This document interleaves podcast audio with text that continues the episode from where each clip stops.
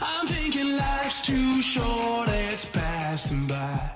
So if I'm gonna go it all, go big. or 在这里，你可以听见詹姆斯暴扣的力度， McDavid slams it hard. James Harden. Good feed by Kelly. 可以沉醉梅西突破的敏捷，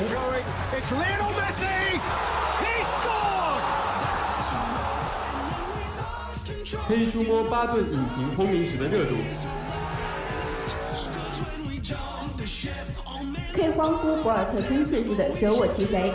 还可以看到不一样的精彩评论。雷声发挥不佳，中国男花错失亚锦赛金牌。阿圭罗上演帽子戏法，曼城完戏。攀援体坛最新的时事热点，带你感受不一样的风云人物。一切体坛精彩尽在体坛快讯。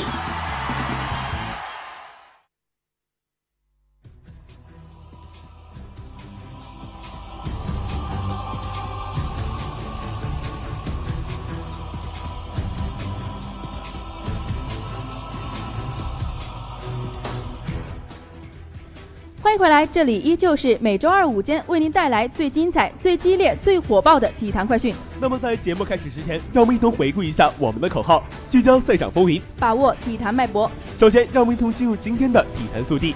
杜兰特三十三分，勇士主场大胜；詹姆斯二十九分，骑士客场败北；两战略四十一分，勇士排历史第四，两队状态正佳，排名靠前。刘天翼五十分，杨宇航二十分，首都体院惨遭横扫。胡金秋十七分，赵岩浩十六分，国奥九十比六十大胜香港。中甲，普雷西亚多失点，深圳以零比零平仁和，七轮不胜。欧冠，C 罗梅开二度，皇马擒尤文蝉联冠军。世乒赛，樊振东、许昕进男双决赛，横扫日本组合晋级决赛。男排赛，江川二十分，中国三比一胜荷兰，夺世界男排联赛首胜。本期体育评论：昔日二队京城最强对手，恒大能否克服难关？本期体育盘点盘点 NBA 总决赛九大关键人物，稍后为您带来详细内容。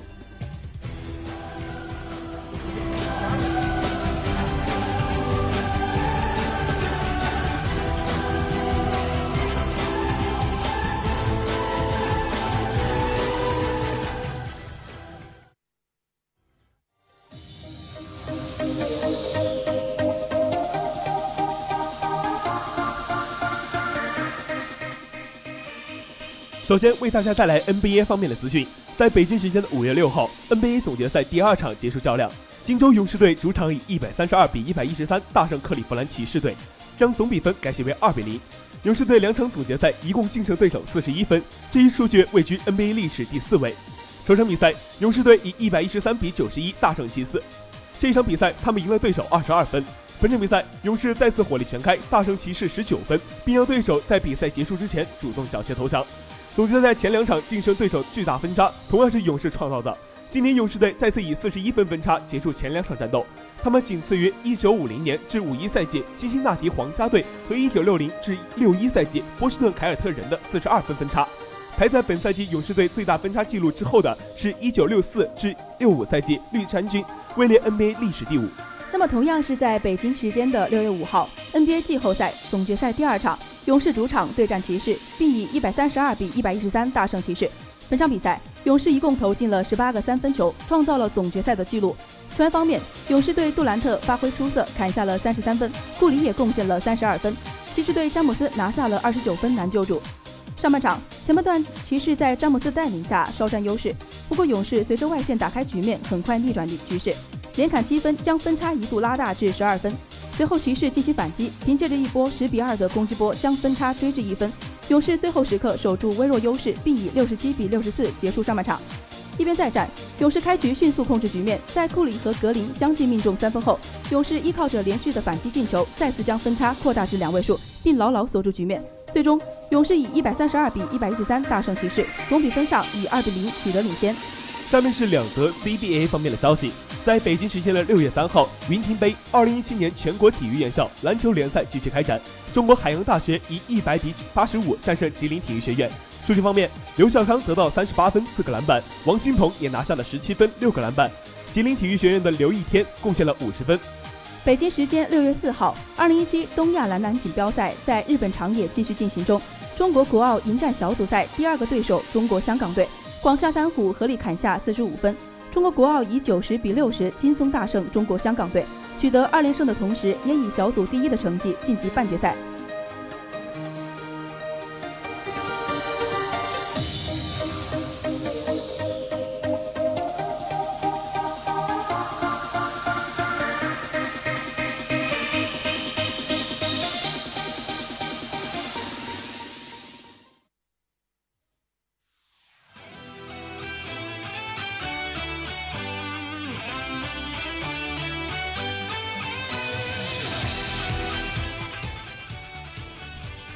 听完篮球方面的新闻，下面我们将目光聚焦同样充满激情的另一赛场。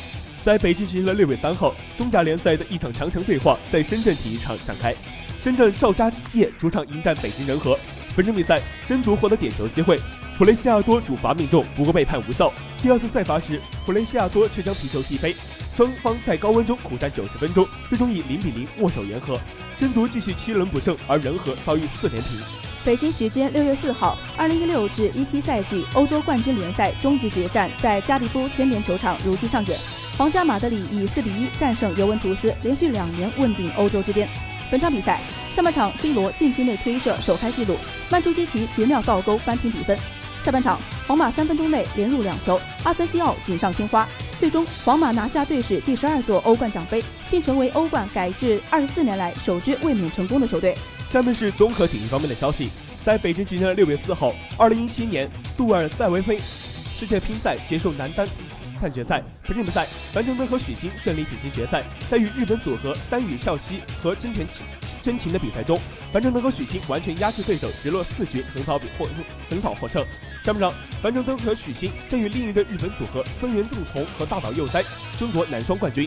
北京时间六月四号，二零一七年世界篮排联赛第二档次比赛土耳其站进行了第二轮比赛，中国篮排以三比一击败荷兰队，拿到首场胜利。本场比赛，江川得到全场最高的二十分，刘立斌得到十四分，荷兰队沃斯特得到了十九分。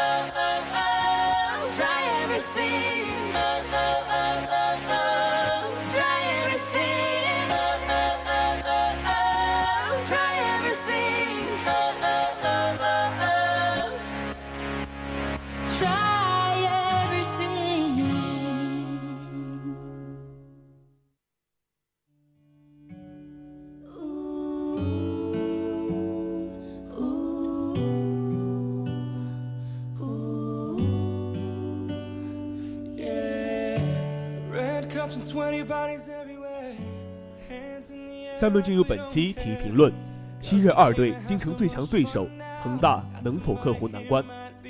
亚冠十六强次回合，上港以总比分五比三淘汰苏宁，晋级亚冠八强。在接下来的对阵中，极有可能成为恒大的对手。除了亚冠之外，中超以及足协杯两队均有可能直接对话，决定三大冠军的归属。本赛季在中超赛场上，上港一直紧追恒大，暂时仅落后两分。已经抛离第三位华夏有四分差距。此外，目前上港在联赛中近二十八球的攻防数据傲视中超群雄。虽然本赛季中超第三轮，恒大曾在主场三比二战胜上港，但事实上，恒大除了上半场的强势之外，下半场被上港的攻势压得喘不过气。库尔克一人就曾多次创造险境，恒大能最后保住胜果，也多亏运气的相助。在足协杯上。两队均处于下半区，上港第四轮将遇到中乙的苏州东吴，而同区的另一轮第四轮对话则是权健对阵中乙的黑龙江火山名泉。上港连过两关没有太大的问题。恒大所镇守的四分之三区，除了第四轮要对阵华夏之外，第五轮将遭遇富力与中甲球队中优之间的胜者。按照此赛程演算，两队或将在半决赛中成为对手。其实，自从上港集团收购成功以来，就一直在模仿恒大的方式来运营球队。无论从资金的投入、外援的引进以及后勤团队的配置方面，都与恒大相类似。先是辗转间将孔卡带到上港尝到甜头后，更直接把头号前锋艾神挖走，甚至在卡帅离开后，恒大的意意大利医疗团队也一同被撬走。可惜，足球并不是一加一等于二的游戏。有些成功是不可复制的，就算有了恒大的这一批夺冠功臣的加盟，上港在去年依旧不能拿到任何冠军。不过今年的形势真的有变，自从请了新的教头博阿斯上任之后，他把自己全新的理念灌注到上港里面，从打法到精神面貌都焕然一新，加上两大巴西王牌胡尔克和奥斯卡的超强实力，上港将有力全面挑战恒大的霸权。回顾恒大这六年以来。都有出现过不少球队有机会挑战恒大的中超霸权，但像上港这次全方位的挑战却实属例外。看来，在褪去了恒大二队的光环后，他们才能与真正的恒大抗衡。当然，我们都希望恒大和上港能发挥自身最大的优势，给我们带来更加精彩的比赛。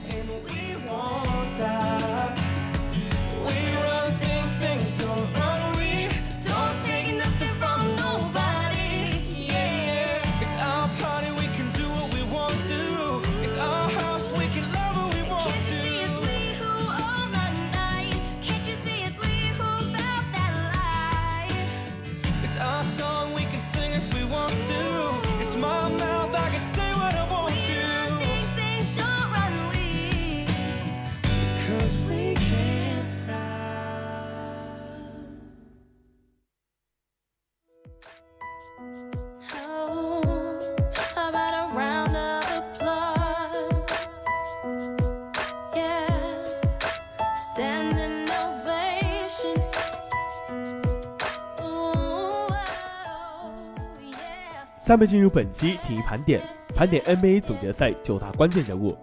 北京时间六月一号，据美国权威媒体报道，NBA 总决赛即将开打。美国专家认为有九个人是总决赛的关键人物。下面就和小编一同来盘点一下吧。第一位，勒布朗·詹姆斯。每个人都知道詹姆斯是出色的，是卓越的，但是很可能只有等他退役了，我们才能真正意识到，我们见证的就是史上最伟大。或者是世界上世界上最伟大的延续，总决赛的九大关键人物，詹姆斯强势上榜。比如说，我们将乔丹视为史上最伟大的球星，这并不是因为他在数据上超过了威尔特、张伯伦，也不是因为他在总决赛冠军戒指上超过了比尔·拉塞尔，也不是因为他在总得分和耐战度上超过了卡利姆·阿卜杜勒·贾巴尔。真正让乔丹成为史上最伟大的球员的原因，是因为他在1987到1998年之间拿下了五个常规赛 MVP、六个总决赛冠军和六个总决赛 MVP。如果詹姆斯今年再夺冠，他就当获得自己六年内的第四个总冠军，也可能拿下六年内第四个总决赛 MVP。这和乔丹生涯任意六年相比都不落下风。是的，乔丹中途退退役了。但是这并不是詹姆斯的不利因素，毕竟乔丹退役后对体能储备是有好处的。现在是詹姆斯伟大的延续，而不是高潮。因为在过去的八个赛季，詹姆斯有六个赛季要么自己拿到常规赛 MVP，要么在季后赛中击败了常规赛 MVP 的球队。今年这个记录无法延续，因为 MVP 的三大热门都已经被淘汰了。不过詹姆斯只有三十二岁，他还年轻，还有机会去打破任何记录。他依然有可能成为自1984年以来第一位击败有两位 MVP 球队的人。第二位，斯蒂芬·库里。去年总决赛充满了戏剧性。如果最终欧文没有投中三分，而是库里投中了，那么总决赛就是勇士的了。那么库里的冠军数量就追平了詹姆斯。但是现在一进一出，他们俩的冠军差距就变成了一比三，库里落后两个。就算今年库里和明年都夺冠。总冠军数量也不过就是追平了詹姆斯。如果库里想要接近詹姆斯的历史地位，就必须提升他自己的精神力量和赛场表现。虽然库里非常强，是一名划时代的投手，但是现在把他和乔丹相比还是有点早了。乔丹在总计三十五场总决赛中，单场得分从来没有跌破二十分，而库里在去年总决赛中就有四场低于二十分。二零一五年还有一场低于二十分，过于依赖远投，这让库里在手感不佳时无所适从。本赛季库里打出了生涯最好的季后赛表现，场均二十六点八分，百分之五十点二的命中率，百分之四十三点一的三分命中率都是生涯最高纪录。勇士三轮连续横扫对手，这意味着总决赛库里必将被严防。如果库里还能保证自己的状态，那不仅勇士夺冠几率增大，而且库里也可能拿到自己梦寐以求的荣誉——总决赛 MVP。那么第三位，凯文·杜兰特。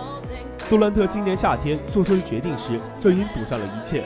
如果他今年没有能够夺冠，那就会输掉一切。如果杜兰特夺冠了，而且打出了统治级的表现，那么大家就只能闭嘴，抱大腿还是成为大腿，就看杜兰特的发挥了。第四位，麦克布朗。今年总决赛是拯救布朗执教生涯的好机会。如果史蒂芬·科尔的健康没有好转，那布朗将执教总决赛。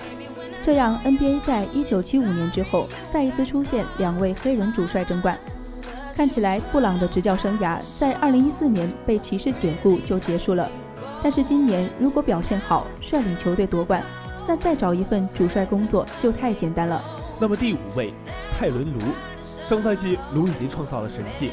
他在赛季中途接手球队，然后夺冠了。上一次能做到这一点的人，还是一九八二年湖人主帅帕特莱利。如果今年卢有机会有机会卫冕，如果他能成功，将成为 NBA 历史上第二位在执教前两年都夺冠的主帅。此前只有一九九一九四九和一九五零年率领明尼阿波斯湖人夺得冠军的主帅约翰昆德拉做到过。第六位，凯文勒夫。勒夫有一项神奇的记录，生涯前六个赛季在森林狼一轮系列赛没赢过，而来到骑士后一轮系列赛没有输过。本赛季勒夫的状态比去年更好，场均十七点二分，十点二篮板。如果他保持这个状态，那骑士夺冠会更有把握。第七位，凯里欧文。欧文已经证明了自己有能力打出超级巨星的水平。去年总决赛，欧文终于健康了。和库里拼了一整个系列赛，在得分方面，欧文以一百九十比一百五十八远超库里，最后第七战的三分更是霸气外露。欧文与库里的对位可能比詹姆斯和库里更实际。第八位，克雷·汤普森。汤普森在过去两年总决赛出手了一百个三分，命中了三十三个。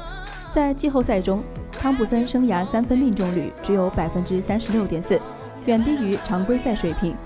本赛季汤普森的季后赛效率值只有八点四，是 NBA 历史上最差的水平。我们榜单的最后一位，德隆·威廉姆斯。伤病让德隆看起来已经进入生涯尾声了，但实际上，德隆和詹姆斯一样，都是一九八四年生人。德隆进入联盟比詹姆斯还晚。德隆的处境和韦斯特差不多，他终于有机会夺冠了。戏剧性的是，二零一二年，德隆还是联盟顶级控卫，和克里斯保罗、德里克罗斯、拉塞尔威斯布鲁克差不多。但现在，他是最有可能先拿到总冠军戒指的人。好了，今天的体坛快讯到这里就要和大家说再见了。播音员夏志哲、张雨欣，代表编辑王源，导播熊志康，感谢大家的收听。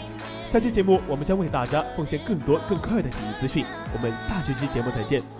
更多内容请关注武汉交通职业学院广播台官方微信“武交院之声”。